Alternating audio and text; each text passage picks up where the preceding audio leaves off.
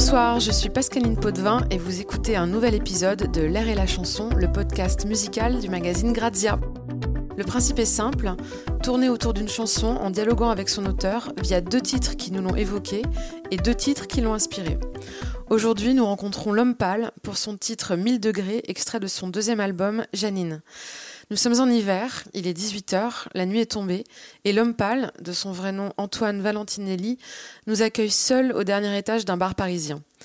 C'est dans cette atmosphère feutrée de fin de journée que nous avons dialogué ensemble autour de 1000 degrés, un titre enregistré en duo avec son ami, le rappeur belge Romo Elvis, qui raconte une soirée où ensemble ils mettent le feu et exorcisent aussi la tension, la pression et la folie provoquée par le succès qu'ils connaissent depuis un an. Comme il le dit dans la chanson, la vie de pâle aujourd'hui, c'est pas de calme, pas de calmant. On en écoute un extrait. 1000 degrés dans la soirée personne peut me stopper. Ferme les stores, on va retarder demain. Il me reste quelques battements pour faire ce que je fais de mieux. Lâcher les freins et fermer les yeux. Pas de calme, pas de calme, calme. Bonsoir Antoine. Bonsoir Pascaline. Donc pour parler de 1000 degrés, j'ai choisi un premier titre, Les hommes ne pleurent pas, signé Romo Elvis, qui t'accompagne sur la chanson. On présente plus Romo Elvis, c'est l'un des fers de lance de la nouvelle scène rap belge, qui a tout explosé avec son album Moral 2, sorti en 2017, enregistré avec le producteur Le Motel.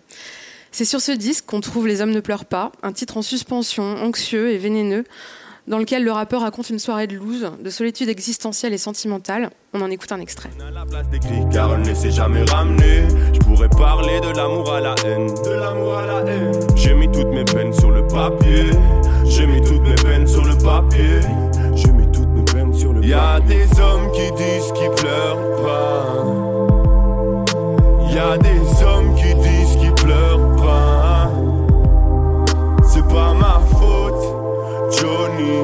Johnny, Johnny. eh.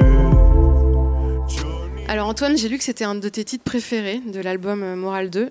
Est-ce que c'est le cas? Ouais, ouais, c'est clair. Je sais pas où je l'ai dit, euh, je me rappelle plus. Je me rappelle pas, mais j'ai dû le dire parce que c'est vrai. Et ben, je sais pas. En fait, peut-être que c'est déjà qu'à la base, il me l'avait fait écouter euh, vraiment bien avant les arrangements et j'avais déjà eu un petit coup de cœur pour la mélodie. J'aimais beaucoup la mélodie. Et, euh, et après, en fait, il me l'a fait quand il me l'a fait réécouter. euh, il avait déjà beaucoup retravaillé en studio et en fait, c'était super. Des fois, tu sais, on est attaché à la maquette. Et là, en fait, euh, c'était super. Les accords qu'il avait rajoutés en plus et sa sœur derrière, c'était magnifique. Donc du coup, ça, s'est inscrit directement comme mon préféré. Et après, ce qui a renforcé ça, c'est que quand je le voyais le jouer sur scène, il faisait ce truc que, au final, pas beaucoup de gens font. Moi, j'essaie de le faire sur, quelques morceaux sur scène.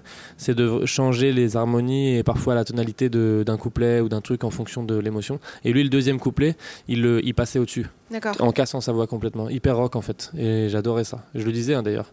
Et d'ailleurs, il me disait que Motel euh, n'aimait pas trop. C'est vrai? Mais Pourquoi? que, bah, je sais pas, il me disait qu'il aimait moins. Et moi, j'adorais ça. J'étais hyper choqué, tu sais, quand t'es. Euh, wow, et, que t'as- et que tu kiffes, tu vois. Euh, bah, pendant le la première fois où je l'ai vu faire ça en concert. Donc, je, je lui ai dit direct, quoi. Et à propos de la chanson 1000 degrés, donc c'est le premier single de ton nouvel album Janine, pourquoi est-ce que tu as choisi euh, cette chanson-là avec lui? Comment elle est née cette chanson? Est-ce qu'elle a tout de suite été une chanson que tu savais que tu allais chanter avec lui ou euh, En fait, pour être honnête avec toi, c'est à la base, c'était un morceau qui, qui devait être hors album, en fait, qui devait être un single, tu vois, qu'on voulait faire pour l'été. Euh, c'était un, c'était un morceau qui était issu de la. En fait, à toute base, c'était un morceau de l'album, mais c'était vraiment en janvier dernier. On était, euh, on a, j'ai travaillé plein de morceaux. Quand j'ai vu celui-là, je me suis dit, ah cool. Il était différent le morceau à l'époque, beaucoup moins euh, euh, rock, beaucoup moins agressif. C'était très, il était très cool.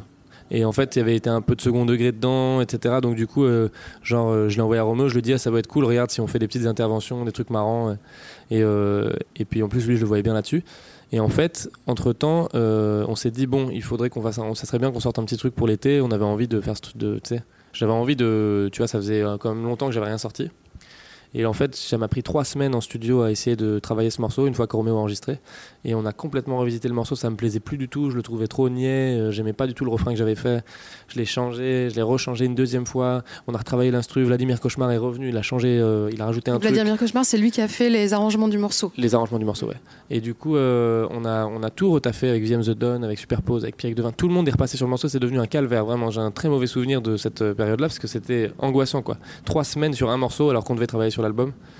Et en fait, euh, quand on a fini par le débloquer et qu'il est devenu euh, ce qu'il est aujourd'hui, tu sais, avec un truc beaucoup plus. euh, Bah, tu vois, un que- peu. ouais, le refrain, ça, ça- ça- c'est quand même, ça change beaucoup du, des couplets, quoi. Ça, ça casse la gueule, tu vois. Et, et j'étais content de cette version-là. Ça a pas plu à tout le monde d'ailleurs. Superpose, par exemple, préférait l'ancienne version. Mais, mais en fait, à ce moment-là, on avait pris trop de retard. Et on voulait faire un gros clip pour ce truc-là. Et finalement, tout a pris du retard. Et je me suis dit, tu sais quoi, on va bien le faire pour septembre. Et comme ça, je vais pouvoir le mettre dans l'album comme prévu initialement. Et, euh, donc, c'est comme ça, en fait, qu'est né euh, ce premier extrait. En fait, c'était. euh, c'était la, réunion de je voulais que ça soit ça parle l'album de Janine il parle beaucoup aussi du post-succès un peu de la vie rapide un peu de très bouleversante parfois que Roméo et moi on rencontre tous les deux parce qu'en fait on est on est un peu j'aime bien dire qu'on est rivaux tu vois on est un peu concurrents dans chacun euh, un pays euh, on, a- on évolue un peu de la même manière, on fait les mêmes choses euh, à notre manière, hein, mais je veux dire, on fait les mêmes salles, on, fait, on, on vend les disques, on a, des, on a Instagram, on a tout le même processus avec des univers différents, mais tu sais, donc on est un peu des jumeaux, quoi, tu vois. Mhm. Et, euh, et donc, du coup, c'était cool de faire un morceau qui parlait de ça, qui parlait de cette nouvelle vie un peu euh, avec lui. Et ça annonçait bien l'album en fait, parce que l'album il est sur, cette, sur ce ton-là, après je trouve, Mhm, mhm. Janine. Et Tu dis que, ton... vous êtes un peu comme des jumeaux ou des rivaux. J'avais lu aussi dans une interview où tu parlais d'alter ego. Ouais, c'est ça, c'est la je- même chose. Et je me demandais quel est, la... quel est le plus gros point commun que vous ayez en termes de personnalité?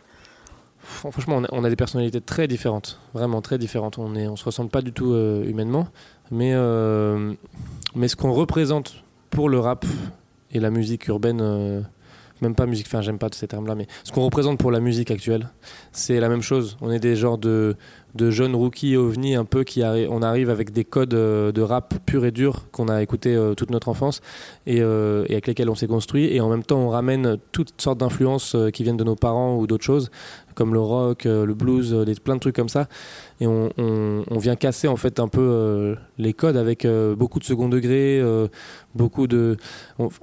On- je pense qu'on représente un peu la même, chose la même chose tous les deux, tu vois. La chanson française aussi. La chanson française, beaucoup, ouais. T'en as écouté toi beaucoup? Ouais, beaucoup.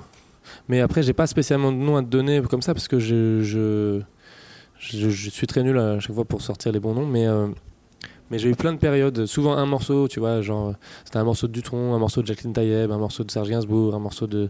de euh, ça changeait. En fait, euh, c'était. À l'époque, j'écoutais pas la musique euh, pour faire. euh, j'écoutais pas les albums.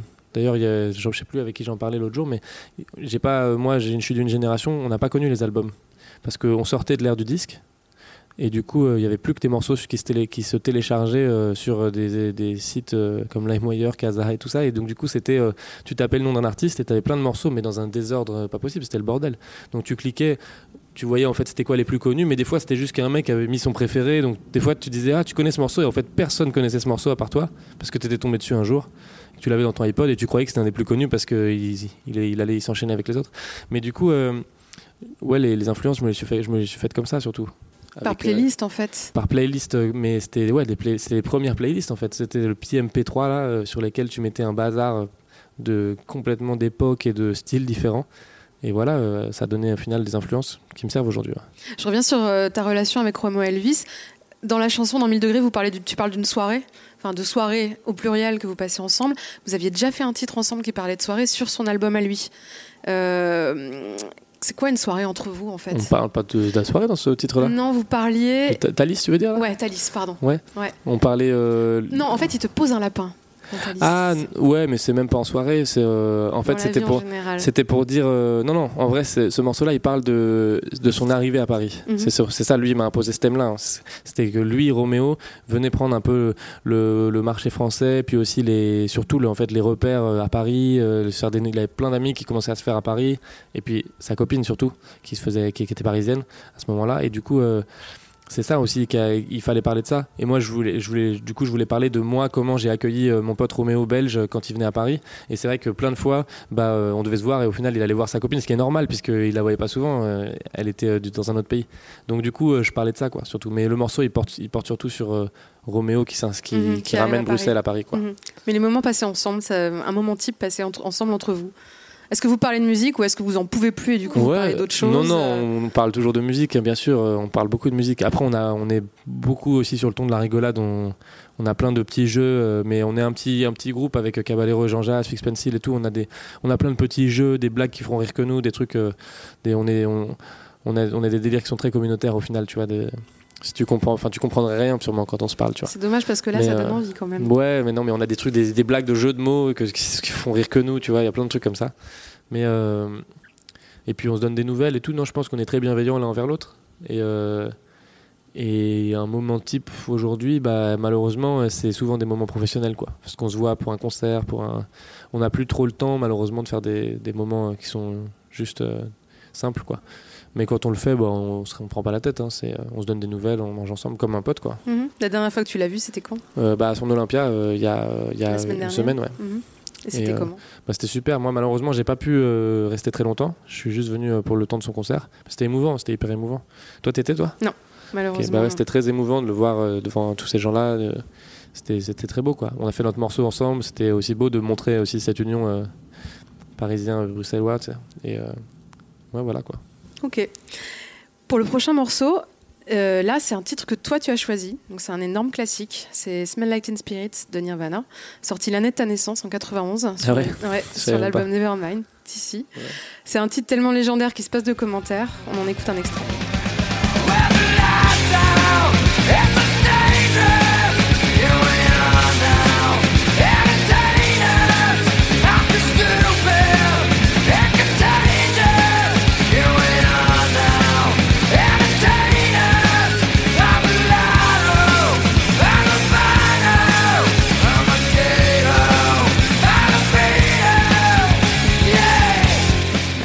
A tous un souvenir lié à la première fois qu'on a entendu ce titre. Est-ce que tu peux me parler du tien? Je n'ai aucune idée. Franchement, je devais être au collège. euh, je pense que Nirvana, pour moi, d'abord, ça a été un patch sur un sac à dos avant d'être de la musique. Et, euh, et après, non, je sais plus quand est-ce que plein de gens écoutaient ça. C'est un morceau, c'est les plus connus. euh, C'est le plus connu, hein, Nirvana.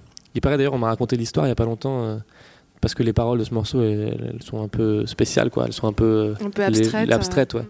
Et le morceau de- qui s'appelle euh, Smell Like Ten Spirits. Smell Like Teen Spirit. ouais. Et en fait, apparemment, c'est sa, meuf qui lui disait euh, tu, pues, euh, tu pues le déo, en fait. Ouais, parce que Teen Spirit, donc c'était la marque déo, d'un ouais. déo pour déo, qui était très en vogue euh, Et du à coup, l'époque. elle dans disait tu pues le déo 90. et elle est partie et lui il a dit ah ouais et il a écrit cette bon les mélodies et les harmonies étaient incroyables sur ce morceau donc euh, ça servait plus à rien de changer les paroles mais c'est drôle quoi comme quoi la simplicité euh. Mais non euh, j'ai mis ce, ce morceau là parce que tu me demandais des morceaux en rapport avec 1000 degrés. Mhm. et que quand on a quand l'instru elle a changé plusieurs fois que le refrain me plaisait pas etc que Vladimir Cauchemar a changé sa touche que VM a, refait les batteries on est arrivé à un moment où c'est devenu écrasant et un truc un peu euh, qui était un peu métal en fait des années 2000 et un truc comme ça tu vois années 90 2000 et euh, je cherchais à, à savoir comment prendre l'instru. Et, euh, et j'avais la voix de, de, de, de Kurt Cobain de ce morceau là en fait qui disait vraiment Ah, tu vois un truc qui montait très aigu qui se cassait et tout. Et au final 1000 degrés dans la soirée. J'avais l'impression d'être Kurt Cobain pendant 10 secondes tu vois. Même si c'était euh, juste un micro euh, micro ressemblance c'était ça que je cherchais à faire. Donc j'ai vraiment essayé. Et puis euh, j'ai aussi pour, la, pour la première fois je crois vraiment essayé d'écrire des paroles abstraites. Même si elles ont un peu de sens et tout. D'habitude c'est beaucoup plus littéral ce que je dis. C'est vraiment c'est très simple. Et là je trouvais que ça marchait pas avec une phrase simple il fallait que je fasse un flou un peu. Et euh, le rock est souvent fait de flou comme ça surtout sur les refrains quoi. Donc du coup je cherchais à faire un flou et, euh, et puis j'ai trouvé tout ce truc de métaphore de la soirée qui s'arrête jamais les stores. Je trouvais cool l'i- l'image de ferme les stores pour pas qu'on voit qu'en fait le jour s'est levé dans une soirée. Donc du coup ferme les stores on va, on va retarder demain tu vois c'est ce que je disais et après euh, voilà quoi c'était un peu le, le burn-out ce morceau il parle de ça quoi Mhm. Mais justement, en fait, c'est vrai que moi, quand tu m'as proposé ce morceau, j'ai pensé à Kurt Cobain et à la relation euh, compliquée et fatale qu'il avait avec le succès. Il s'en est jamais caché, il le vivait assez mal. Cette espèce d'énorme succès mainstream et international. Tu l'as dit, Janine, c'est un album qui parle de ça. Euh, Pourquoi tu as voulu parler spécialement de ça dans, dans Janine? Parce que j'arrive pas à parler de- d'autre chose que ce que je vis en fait. Sur Flip, je vivais un de ce truc de, de micro succès et de euh, et de ouais de plein de questions, de beaucoup de beaucoup de choses à dire sur mon enfance, sur des trucs que j'avais besoin de, j'avais besoin de parler un peu de tout ça. Et là maintenant je les avais déjà dites ces choses donc j'avais pas besoin de les redire. Et, euh, et du coup je cherchais à parler de bah, forcément ce qui m'entourait c'était la tournée, euh, la famille, les amis. Euh, tous ces trucs là quoi l'amour mais vu d'une autre manière quoi le célibat il est pas du tout quand je parle du célibat dans Flip c'était une découverte super tu vois dans Malaise ou dans Danse l'un est romantique l'autre est un peu plus débile mais c'est un peu le truc de waouh on s'amuse bien c'est cool aussi parce que j'étais toute ma vie en couple avant tu vois et, là maintenant dans Janine les morceaux qui parlent de- des meufs ils sont quand même beaucoup plus tu vois dérisoires et beaucoup plus triste et désespéré, quoi, tu vois. Ça devient un peu le célibat triste, quoi, tu vois. Parce que ça y est, j'ai fait mon temps euh, dans ce qui était euh, le, le, temps requis pour euh, se remettre en couple et je me suis pas remis en couple. Donc du coup, maintenant, je vis un peu des choses comme une histoire qui, qui se recommence tout le temps et, et qui est tout le temps pareil, tu vois. Je crois qu'il y a un morceau d'ailleurs, je me rappelle plus le titre, mais un morceau d'Angeline adressé à une fille rencontrée un soir. adressé, c'est un grand mot. Non, non, mais c'est vrai que j'ai vécu. Comment s'appelle le morceau déjà? S'appelle Dave Grohl, justement. Mmh, Dave Grohl. Avec le batteur de Nirvana. Bah voilà, on y revient. Et non, non, je parlais. en fait, c'est juste que j'ai vécu une petite histoire euh, vraiment insignifiante hein, en vrai cet été. En plein milieu d'une tournée, j'ai rencontré une fille. Euh, j'ai cru que c'était, j'ai cru que enfin que je me libérais enfin de ça, quoi. Tu vois, que j'avais enfin une fille avec qui allait me donner, enfin avec j'allais plus avoir envie de, des autres, quoi. J'allais plus avoir envie que d'une seule, tu vois. Et je crois en la monogamie, donc j'avais, euh, j'avais envie de retrouver cet état, tu vois. Et, et en fait, ça, ça a pas pu se faire et et c'était une belle leçon pour moi de que pour une fois que ce soit moi qui tu vois que ça soit du coup pas possible de l'autre côté alors que avec le succès et tous ces trucs là souvent c'était j'avais plus l'habitude de vivre l'inverse des filles qui s'accrochaient et moi qui devais leur dire euh, désolé et en fait euh, me barrer tu vois. Et là c'était l'inverse elle m'a dit désolé euh, et elle s'est barrée parce qu'elle avait, elle avait déjà quelqu'un dans sa vie et tout tu vois je peux pas lui reprocher quoi. Mais du coup je me suis un peu mal vécu ce truc tu vois c'est un peu un chagrin d'amour, tu vois, d'été quoi. les chagrins d'amour d'été, souvent ouais. c'est plus difficile. Ouais, quelques semaines de, de, à me remettre un peu et, euh, et du coup euh, j'ai écrit ce morceau un peu à ce moment-là quoi. En fait, j'étais déjà en train d'écrire ce morceau et tout d'un coup j'ai eu envie de, de, parler de ça quoi. Et, et pourquoi Dave suis... Grohl? Pourquoi l'avoir intitulé Dave Grohl? Euh, Dave Grohl, le batteur de Déjà, j'ai toujours kiffé euh, personnifier les morceaux. C'est pour ça que j'aime appeler Janine l'album aussi. Hein. C'est j'aime bien quand euh, il a un nom, tu vois. C'est je sais pas. Je sais pas pourquoi mais c'est comme euh, j'aime bien les, j'ai toujours kiffé les opérations euh, genre de la NASA euh, qui ont un nom sur la fusée ou des trucs comme ça ou je sais pas donc du coup je cherche toujours à trouver un bon nom de morceau et quand il y a moyen de mettre un nom je le mets en général. Tu vois Ray Liotta Brian Herman j'ai déjà fait plein de fois. Et et en fait, juste dans celui-là, j'avais une, une, phrase que j'avais notée depuis longtemps que je voulais dire, c'était euh, que mon cœur s'emballait et se mettait à battre comme un grand batteur de rock, tu vois. Et du coup, dans les grands batteurs de rock, il n'y en avait pas euh, 15, 15 000 références. Dave Grohl était sûrement la plus, évidente. Et, euh, du coup, j'ai cherché à faire une rime avec Dave Grohl et j'ai trouvé euh, inventer le crawl et je trouvais ça cool comme rime. Donc c'était voilà quoi, c'est devenu la fin du morceau. Mon cœur bat comme Dave Grohl quand j'y repense. Je trouvais ça beau. Et ça boucle, c'est marrant d'arriver à parler de Dave Grohl en ayant commencé par, ouais, par, par, par, parler de Nirvana. Ouais. Pour euh, la prochaine... Je sais que tu as fait exprès, hein, ne te sous-estime pas. Mais non, je n'ai pas fait exprès, puisque je ne savais pas du tout que tu allais choisir Smell Like Teen Spirit. Pour la prochaine chanson, c'est moi qui l'ai choisie. Donc il s'agit d'une chanson de Kanye West, I Thought About Killing You, qui est parue sur l'album Yee euh, en 2018, ouais. cet automne. Euh, c'est la première chanson de l'album, et l'album avait notamment marqué par sa pochette, sur laquelle était marqué sur un fond de nuage I hate being bipolar, bipolar, pardon, it's awesome, pardon pour mon anglais, qui veut dire je déteste être bipolaire, c'est génial. Donc moi je trouve que c'est une chanson qui parle de la folie, celle qui permet de créer et celle qui peut aussi détruire. On en écoute un extrait. See, if I was trying to relate it to more people, I'd probably say I'm struggling with loving myself because that seems like a common theme. But that's not the case here. I love myself way more than I love you. And I think about killing myself. So best believe I thought about killing you today. Premeditated murder. Alors Antoine, est-ce que tu connaissais cette chanson? Euh, Non, je connaissais pas celle-là. J'avais écouté un peu le projet et j'ai dû l'écouter sans vraiment faire gaffe, mais j'ai plus écouté d'autres. Est-ce que, enfin moi j'ai choisi cette chanson parce que Janine, donc on a dit ça parle de ta grand-mère, ça parle du succès, ça parle pas mal de folie aussi. Ouais. Pourquoi est-ce que tu as voulu aborder ce thème dans, dans Janine? Bah euh, en fait, euh, en fait à la base j'ai pas voulu aborder ce thème, c'était que j'étais en, concert et j'essayais de parler de ce que je vivais et, euh, et, très vite en fait quand je jouais, je jouais un morceau qui s'appelle Lucie et il y a un refrain à la fin qui est souvent qui marche bien parce qu'il est très euh, les gens se rendent dedans, il y a de l'énergie, tu vois, j'aime bien ce morceau. Et en plus, il est au début du concert, en général, il est dans les quatre premiers morceaux. Donc, du coup, très vite, je vois les gens euh, se chauffer un peu. C'est à ce moment-là où le concert prend, monte une marche, tu vois. Et en fait, ce refrain-là, euh, on le fait, euh, donc c'est un long couplet, on arrive sur le refrain. Et ce refrain, on le remet une deuxième fois sans rien dire, tu vois. Et après, on, on, on s'était dit, vas-y, ça marche trop bien, on le remet une troisième fois, tu vois. Mais sauf que là, il fallait que je parle un peu. Et donc, du coup, je leur disais, ça tue, vous êtes trop chaud. Au début, c'était un peu simple et tout, tu vois. Et un jour, euh, très vite, hein, je me suis mis à leur dire euh, c'est beau quand vous êtes comme ça, là, quand vous rentrez dedans, là, c'est beau, c'est beau de vous voir fou comme ça, là, vous êtes complètement fou, j'adore et tout, tu vois. Et en fait, très vite, c'est devenu c'est beau la folie, c'est beau quand vous êtes fou, c'est beau la folie, n'ayez pas peur de ce qu'on vous dit. Et j'avais envie de leur dire ça, j'avais envie de leur dire là, chez vous, on est, dans un, on est en train de vivre un moment tous ensemble, il n'y a personne qui se regarde. Et ce message, euh, déjà entendu mille fois, hein, mais de le regard des autres, on oublie, on, on se lâche juste et on ressent juste l'émotion. C'est beau quand vous êtes fou, c'est beau la folie. Et je leur disais, rappelez-vous bien de cette phrase. Et en fait, cette phrase-là, quand je la disais en concert, je me rendais compte qu'elle avait un impact. Je le voyais, tu sais, tu sens, euh, j'ai l'impression qu'à chaque fois que je le disais, j'avais un orchestre derrière qui faisait et je voyais tout le gens, tous les gens faire genre, putain, il a raison, il a raison. Tu sais, comme dans un, comme dans un dessin animé, là, tu sais, euh, toutes les petites bulles, là, tu sais, qui, qui se lèvent, là. Et, et je voyais que dans le troisième refrain, à chaque fois, les gens devenaient complètement fous, tu vois. Et j'adorais ça. Et en fait, après, c'est devenu euh, un jeu, quoi. C'est beau la folie, c'est beau la folie. N'écoutez pas. Je, devenais vraiment encore plus. J'avais l'impression d'être un gourou, tu sais. Je devenais complètement fou en, le disant. Et, euh, après, à un, moment, j'ai vu des gens, même sur Internet, dire c'est beau la folie, euh, l'homme pâle et tout. Je me disais, putain, cette phrase, elle a un truc, tu vois. Donc, je voulais appeler l'album comme ça. Mais je n'avais pas envie de l'appeler c'est beau la folie ni beau la folie parce que je trouvais, je trouvais pas. je trouvais ça, je sais pas, en fait, je mets pas les autres sens que pouvait prendre cette phrase, tu vois. J'aimerais que ce soit une définition et pas un nom. Tu vois ce que je veux dire? Et, donc, du coup, le, nom, il me fallait un, nom qui est, là, qui est cette définition. Et Janine, c'est le nom de ma grand-mère qui était complètement psychotique, tu vois, et qui a eu euh, autant une, facette très sombre, mais en même temps une facette très belle, de, très lumineuse de sa folie, tu vois, qui était très libre.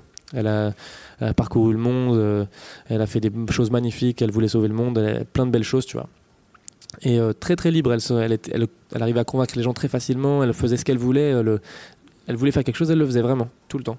Et, euh, je voulais du coup le rendre hommage avec ça, tu vois. Et je m'en suis servi un peu comme. J'aime bien dire que c'est. Que depuis aujourd'hui que je dis ça, mais c'est un peu l'égérie de mon album euh, Janine, tu vois. elle représente ce côté-là que je veux chez elle, mais en, fait l'album c'est pas c'est beau la folie parce que la folie est pas que belle, tu vois. Mais il y a quelque chose dans la folie qui est très beau. C'est plus ça que ça veut dire. Et le côté noir de la folie, tu le connais aussi toi-même? Bien sûr, je le connais moi-même, moi-même parce que ça, je l'ai côtoyé jeune avec ma famille et tout, mais, mais je j'avais pas envie d'en parler dans mon album. C'est pas, j'en parle peut-être à des moments, mais c'est pas, j'avais pas envie de mettre l'accent là-dessus parce que c'est pas, c'est pas très excitant quoi. C'est intéressant pourtant. C'est intéressant, ouais. Je crois que les questions de santé mentale aujourd'hui, de vulnérabilité, sont de plus en plus tabou, intéressantes. Ouais. c'est très tabou pourtant quand on parle avec Toi, tu penses que c'est encore tabou beaucoup Il y a plein de gens qui sont qui aiment pas trop ça, quoi. Mm, mm. Les gens ont toujours peur de la folie. Mm. Mais après, c'est vrai que ça fait peur, hein, c'est super euh, incontrôlable. Et euh, mais mais voilà, moi j'ai entendu des aventures de ma grand-mère toute mon enfance. Euh, tout le temps, elle m'a raconté plein de trucs. Ma, ma, mère me racontait plein de trucs, je veux dire. Euh, D'ailleurs, c'est ta maman qu'on entend dans l'album. Ouais, c'est ça. Qu'on entend te raconter. T'as enregistré ta maman qui te raconte les histoires de ta grand-mère. Ouais, en fait, elle me les a racontées un million de fois, mais quand j'étais en train de faire l'album, là, en septembre, j'ai pensé à ça et, euh, et je me suis, bah, j'ai relancé ma mère sur le sujet, mais cette fois-ci, je l'ai enregistré. Et je lui ai dit, euh, bah, je, je l'ai prévenu que j'enregistrais.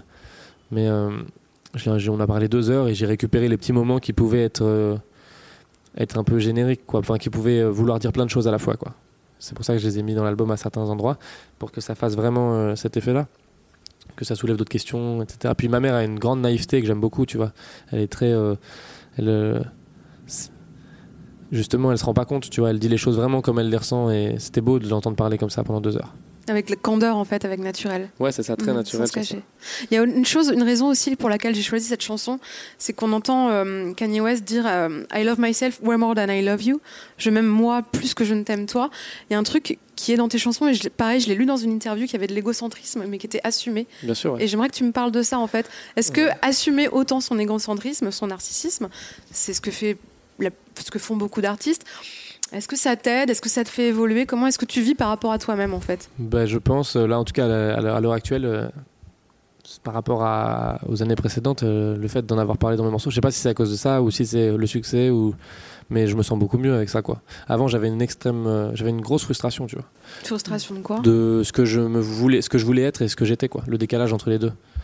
Et et là bah non, ça fait du bien d'avoir confiance en moi et, euh, et d'avoir des résultats aussi là-dessus. Donc après, c'est sûr que je suis toujours égocentrique, mais il y a un bout d'un moment, euh, j'ai eu envie de parler d'autre chose. Là, euh, Flip m'a suffisamment soigné pour que dans Janine, il y a plein de morceaux où j'avais pas envie de parler de moi. Il y a des morceaux qui sont, qui sont, fictifs, et puis il y a des morceaux où je parle à d'autres gens. Il y a plusieurs morceaux où je suis sur le tu, alors que dans Flip, il n'y en avait qu'un seul.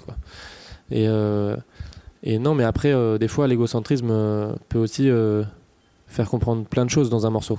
Par exemple, dans le vrai moi, je dis, euh, je dis, euh, euh, j'ai enfin vu le vrai moi près de toi, ce qui est à la fois une déclaration d'amour et en même temps une énorme preuve d'égocentrisme.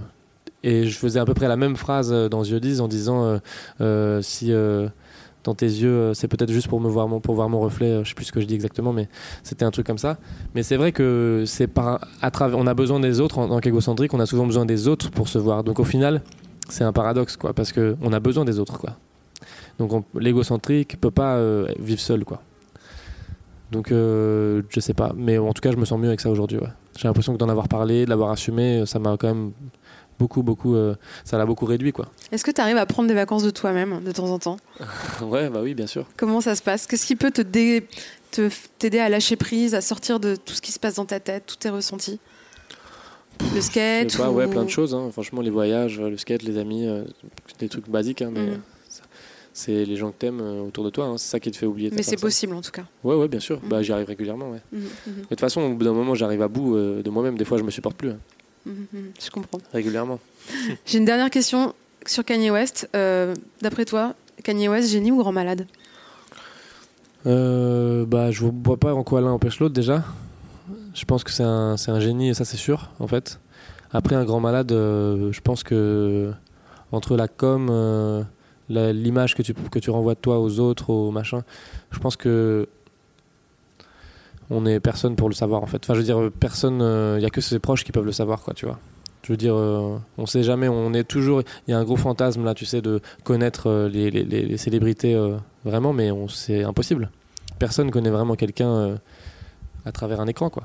Donc du coup, euh, grand malade, personne pourra jamais dire, la- donner la réponse dessus, quoi. Mais génie sûrement. Mais génie, ça c'est sûr, parce qu'on sait ce qu'il a fait. On sait ce qu'il a fait de génial. Et euh, qu'on a beau aimer Kanye West ou pas aimer, il a révolutionné à son niveau, à son niveau le- le- la musique. Et il a cassé plein de codes et il a. Non, il a, il a une carrière quand même qui est très remarquable. Pour le dernier titre, donc on reste dans le rap. Euh, on va écouter un titre que tu as choisi.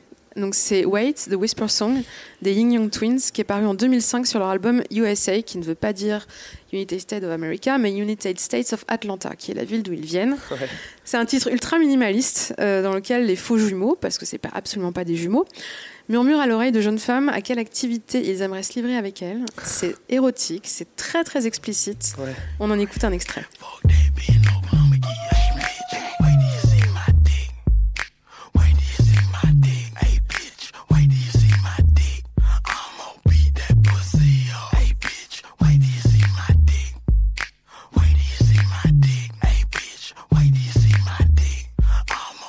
Antoine, pourquoi ce choix? Pourquoi Wait, The Whisper Song des Ying Twins? Ben, c'est juste, en fait, c'est tout bête. hein, C'est juste que je- déjà, je connaissais ce morceau sans le connaître. hein, je l'avais entendu plus jeune, mais j'avais oublié.